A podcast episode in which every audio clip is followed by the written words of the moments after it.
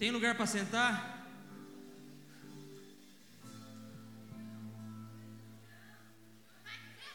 Pode sentar no chão. Uau! Cara, eu estou exausto.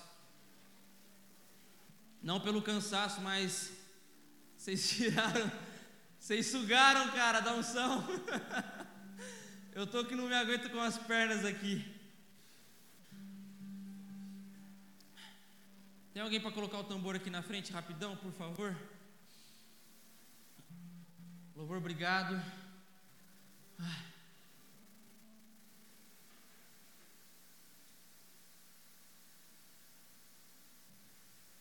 Aleluia.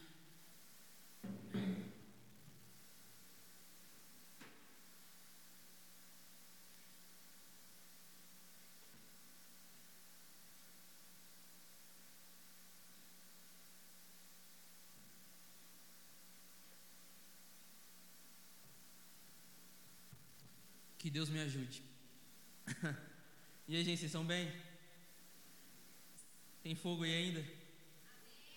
Você está preparado para uma noite muito louca?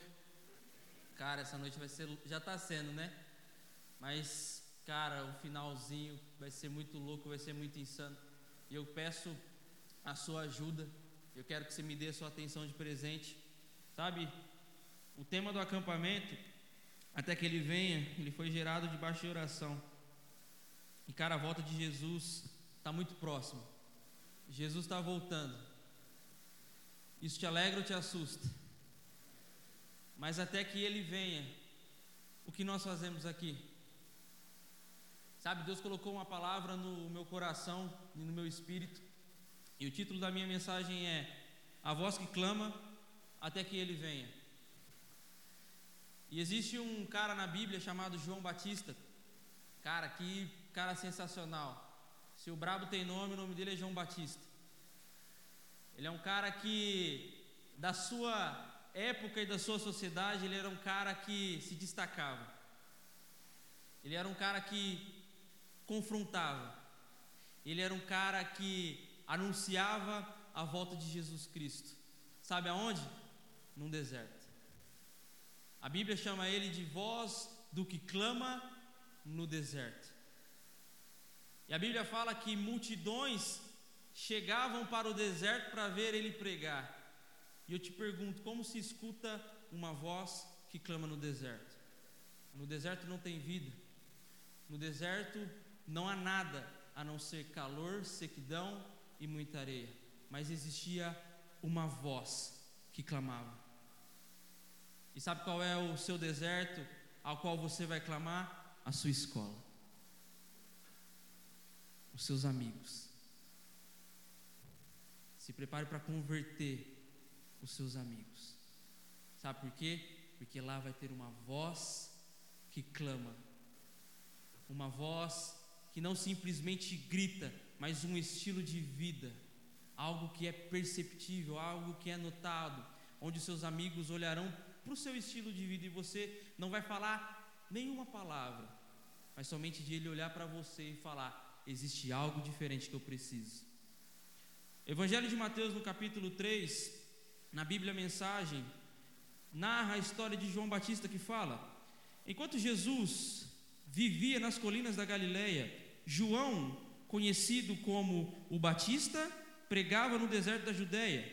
Sua mensagem era simples e dura, como o deserto que o cercava. E ele gritava: Mudem de vida o reino de Deus está próximo. João e sua mensagem estavam autorizados pela profecia de Isaías, que dizia: Trovão no deserto, ou voz do que clama no deserto, preparem o caminho para a chegada de Deus, tornem o caminho plano e reto. João vestia uma túnica de pelo de camelo, amarrada à sua cintura por uma tira de couro. Ele se alimentava de gafanhotos e mel silvestre. O povo de Jerusalém, da Judéia e da região ao redor do Jordão corriam para ouvi-lo e vê-lo. Ali no Rio Jordão, os que confessavam os seus pecados eram batizados para uma vida transformada. Quando João soube que um grupo de saduceus e fariseus estavam interessados no batismo, que parecia ter virado moda, ele esbravejou: Raça de serpentes, o que vocês pretendem rastejando até o rio? Acham que um pouco de água nessa pele de cobra vai fazer alguma diferença? Cara, João era ousado, não é? As pessoas estavam indo para ver como era o batismo e, cara, a Bíblia, a mensagem é muito top que fala que o batismo era algo como se tivesse virado uma modinha. E ele olha para as pessoas e fala: raça de víboras, raça de serpentes. Você acha que um pouquinho de água nessa pele de cobra vai fazer alguma coisa? Cara, você está pronto para confrontar o seu amigo desse jeito? Ei, sua víbora. Não, estou zoando. Mas você está pronto para confrontar o seu amigo e dizer: ei, cara, está na hora de você mudar de vida. E era isso que o João Batista fazia. É a vida de vocês que precisa mudar e não a pele, disse João Batista. E não pense que vocês podem melhorar a situação invocando Abraão como pai. Ser descendente de Abraão não ajuda nesse caso. Os descendentes de Abraão são muitos, mas até dessas pedras Deus pode fazer descendentes de Abraão. O que conta mesmo é a vida a vida de vocês mostra frutos? E aqui eu deixo uma pergunta: a sua vida mostra frutos?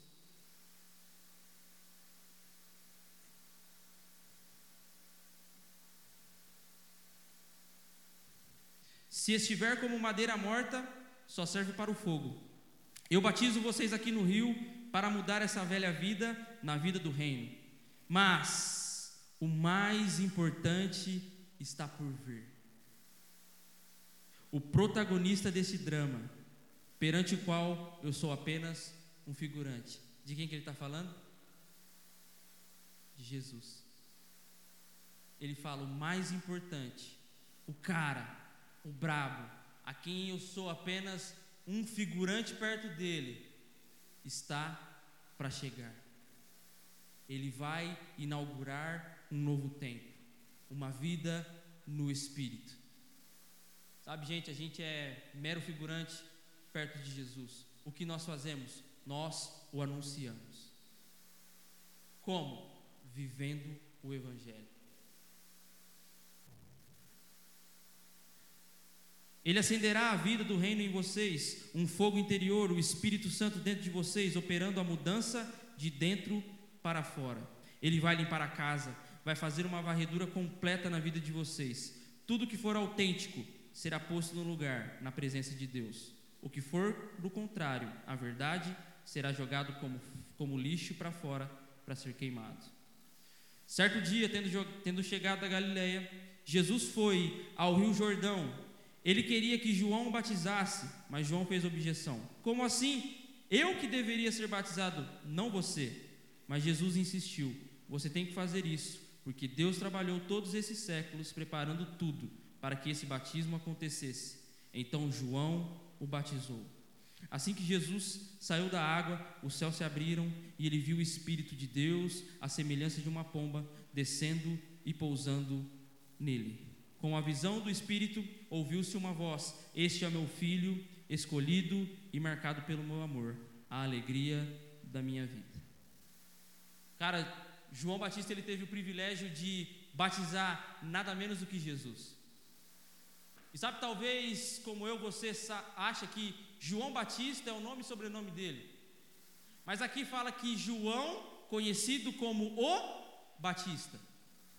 E o que quer dizer Batista? É aquele que batiza. Então ele era conhecido como João, aquele que batizava nas águas. E deixa eu te falar como você é conhecido na sua escola. Porque João era conhecido como aquele que batizava, aquele que transformava vidas. Como você é conhecido na sua escola? Talvez você se orgulhe de ser chamado do rei delas. Mas está na hora de você conhecer o rei dos reis. Como você é conhecido na sua escola?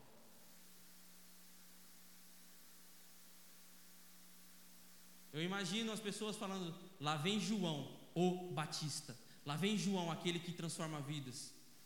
E eu declaro que vai acontecer na sua vida, os seus amigos chegando para você. Quando você chegar de longe, as pessoas olharão: "Tá vendo aquela menina? Aquela menina transforma vidas".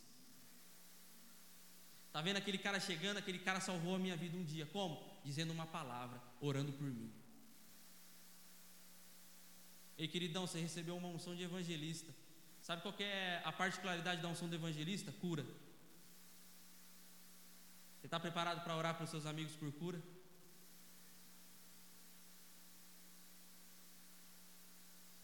Você é resposta para essa geração. Você não está aqui à toa. E cara, João Batista era muito incomum. Ele se vestia com pele de camelo.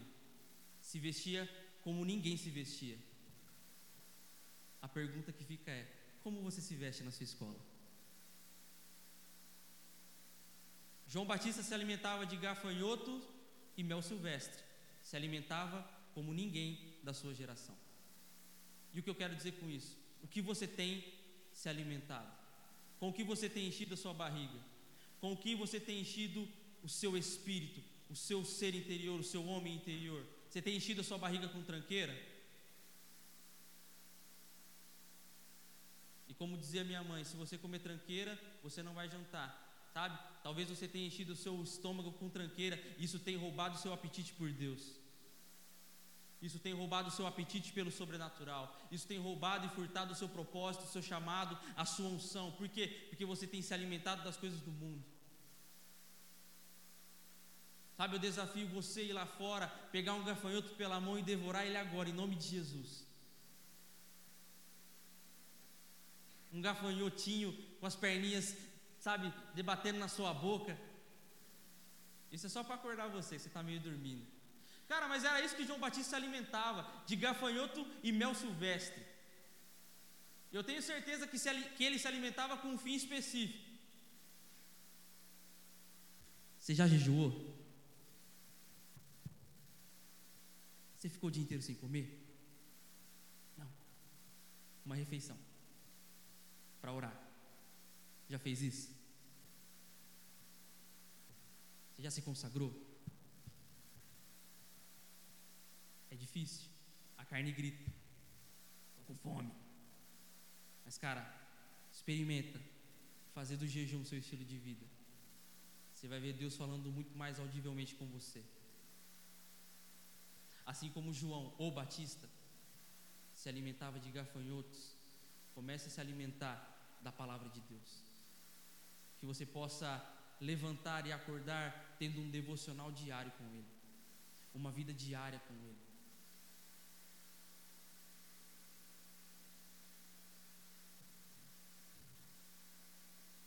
Arrependa-se era o tema da pregação de João Batista. E sabe o que significa a palavra arrepender? Voltar para Deus. Você tem amigo desviado? Que tal a sua pregação logo na segunda-feira na escola seja arrependa-se. Volte. Ainda dá tempo. Você já pensou nisso? Cara, que top você fazendo uma célula na sua escola.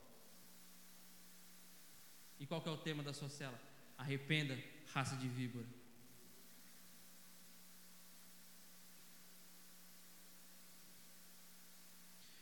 Mas aí, o seu clamor, ele tem uma voz ou ele tem uma aparência?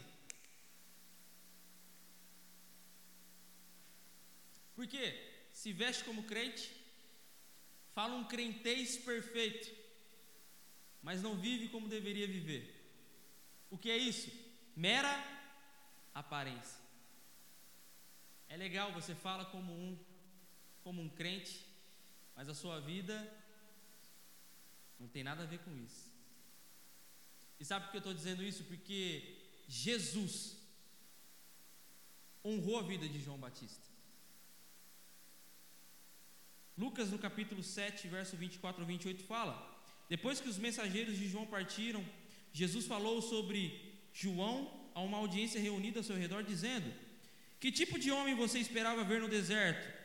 Vocês esperavam ver um homem que seria facilmente influenciado e abalado pelas opiniões inconstantes dos outros? E você, queridão, vai ficar vivendo até quando das opiniões dos outros? Por que você deixa o mundo ditar o ritmo da sua vida? Por que você acha que aquele influencerzinho famoso pode ditar aquilo que você deve vestir, aquilo que você deve falar, aquilo que você deve viver, sendo que ele não tem nada a ver com Deus, sendo que ele não é templo do Espírito Santo, sendo que ele não fez de Jesus o Senhor da sua vida? É isso que Jesus está falando para aquela multidão. Até quando vocês vão viver debaixo da opinião mundana?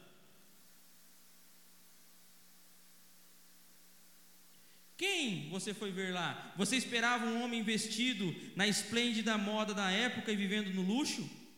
Ou você descobriu um verdadeiro profeta no deserto solitário? Sim, João era um verdadeiro profeta.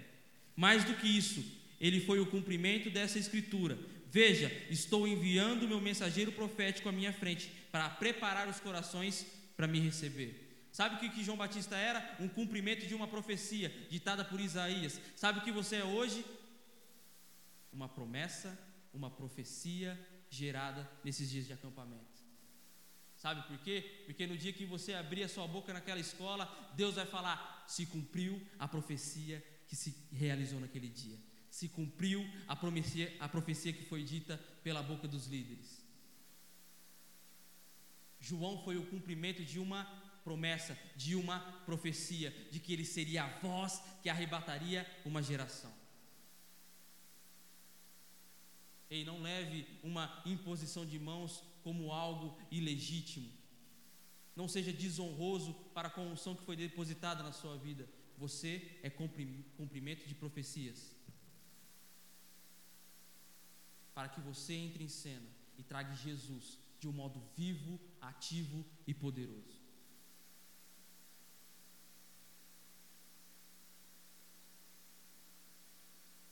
As pessoas não querem ouvir você falar apenas, elas querem ver você viver. Sabe, existe uma frase muito top que eu carrego comigo sempre. Você é e você vive e você fala tão alto que as pessoas não conseguem escutar a sua voz. O que isso quer dizer? Que aquilo que você é, aquilo que você vive, grita nos ouvidos das pessoas. As pessoas não querem mais falar sobre Jesus, aquilo que João ministrou no primeiro dia. Elas não querem falar de Jesus, elas sabem que Jesus existe, mas elas querem ver a evidência de Jesus na sua vida, o sobrenatural, o poder do Espírito Santo. Sabe, você está preparado para dizer palavras proféticas, coisas que o Espírito Santo vai derramar sobre você, coisas que você nem sabe sobre o seu amigo, e Deus colocando no seu coração para que ele possa acreditar. Mas para que isso aconteça, nós temos que ser a voz que clama, a voz que grita: Maranata, ora vem, Senhor Jesus.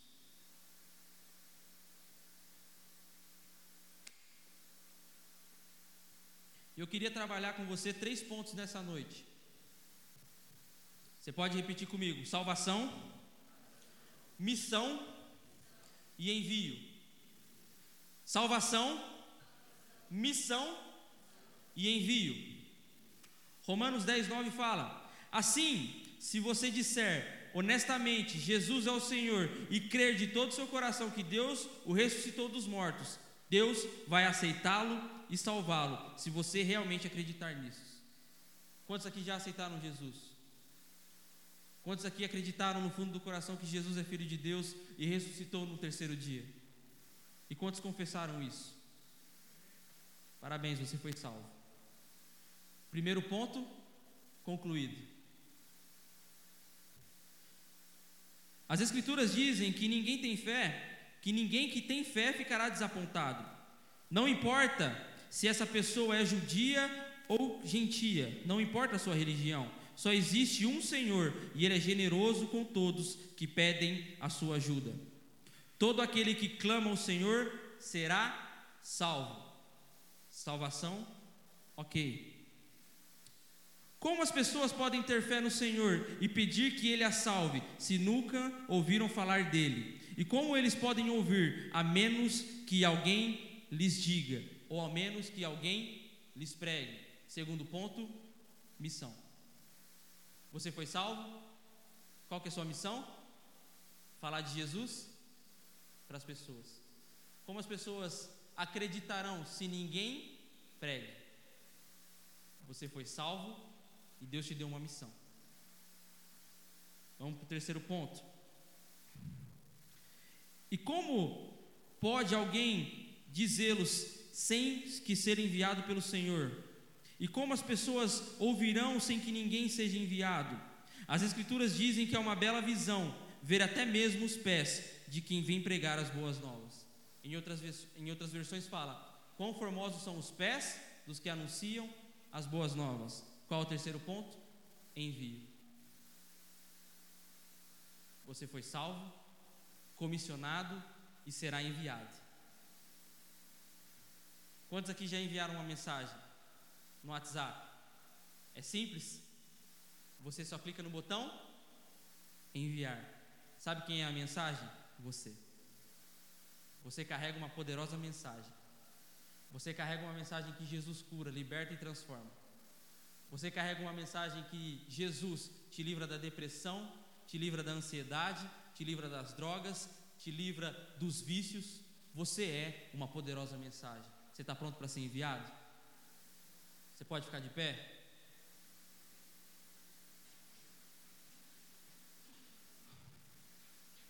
Pessoal do louvor,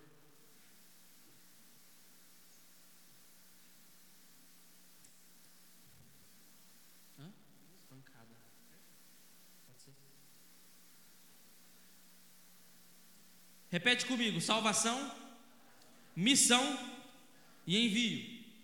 Diga: Eu fui salvo, eu fui comissionado e eu serei enviado. Isaías, no capítulo 6, verso do 5 ao 8, fala de uma experiência sobrenatural a qual Isaías teve. E fala que no ano que morreu o rei Uzias, ele foi arrebatado e teve visões.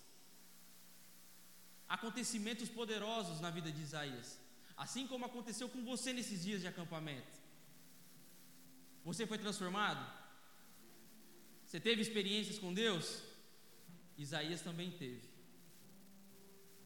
E ele fica apavorado, sabe por quê? E ele começa a exclamar: Eu sou um homem de lábios impuros e vivo no meio de uma sociedade de impuros lábios. Sabe o que, te espera lá em Bauru? Uma sociedade, uma geração de impuros lábios. E Isaías começou a ficar com medo, porque ele fala: Eu vi o Senhor, eu vi o Rei dos Reis, o que será de mim? Eu sou um culpado, eu sou um miserável. Isaías deu o problema, Deus enviou a solução, e fala que um anjo tirou uma brasa viva, pegando fogo, e pousou sobre os lábios de Isaías. E o, anjo fala: A sua culpa não existe mais. Você é perdoado, a sua iniquidade não existe mais, você não é mais pecador. Você vai para aquele povo de impuros lábios e não vai se contaminar.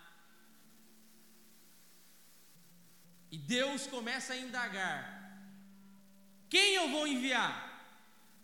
Quem pode ir por mim nessa missão? Qual mensageiro eu devo enviar para aquela sociedade de impuros lábios? Sabe quem levantou a mão? Isaías. E sabe o que, que ele disse? Eis-me aqui, envia-me a mim. Sabe o que, que Deus está falando nessa noite? Você será enviado. Você será enviado para lugares onde você sequer imagine. Talvez, pode ser talvez que você visite outros países. Pode ser que Deus te leve para morar em outros países, mas você não será contaminado por aquele lugar. Sabe por quê? Porque você foi perdoado, porque você foi salvo, porque você foi comissionado e você será enviado. A Bíblia fala quão formosos são os pés dos que anunciam as boas novas. Ela não fala, uau, quão formoso é seu tênis Nike. Uau, que da hora o seu Vans. Não, ela fala quão formosos são os pés. E sabe o que eu queria fazer essa noite com você? Algo simbólico para dizer que você será enviado.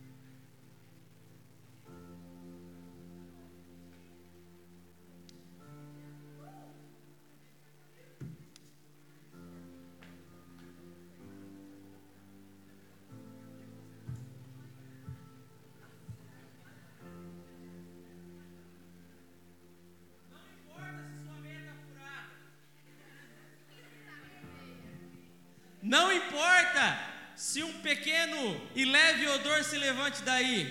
Sabe o que importa? Você pregar Jesus, ressurreto, poderoso, glorificado.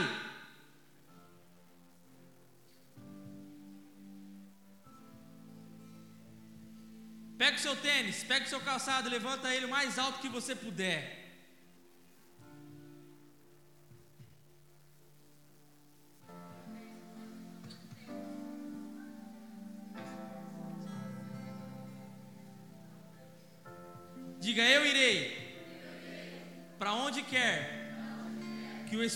Leve.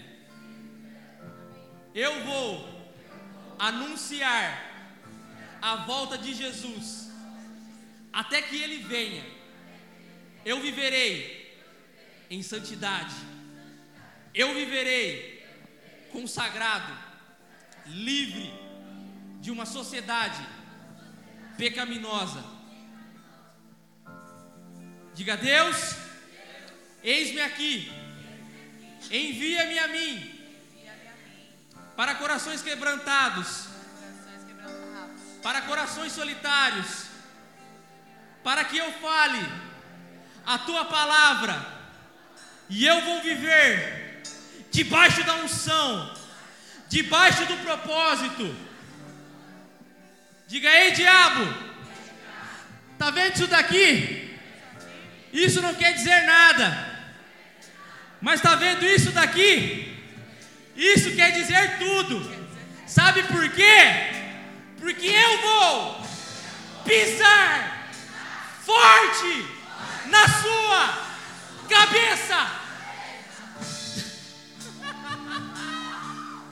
Diabo, você perdeu.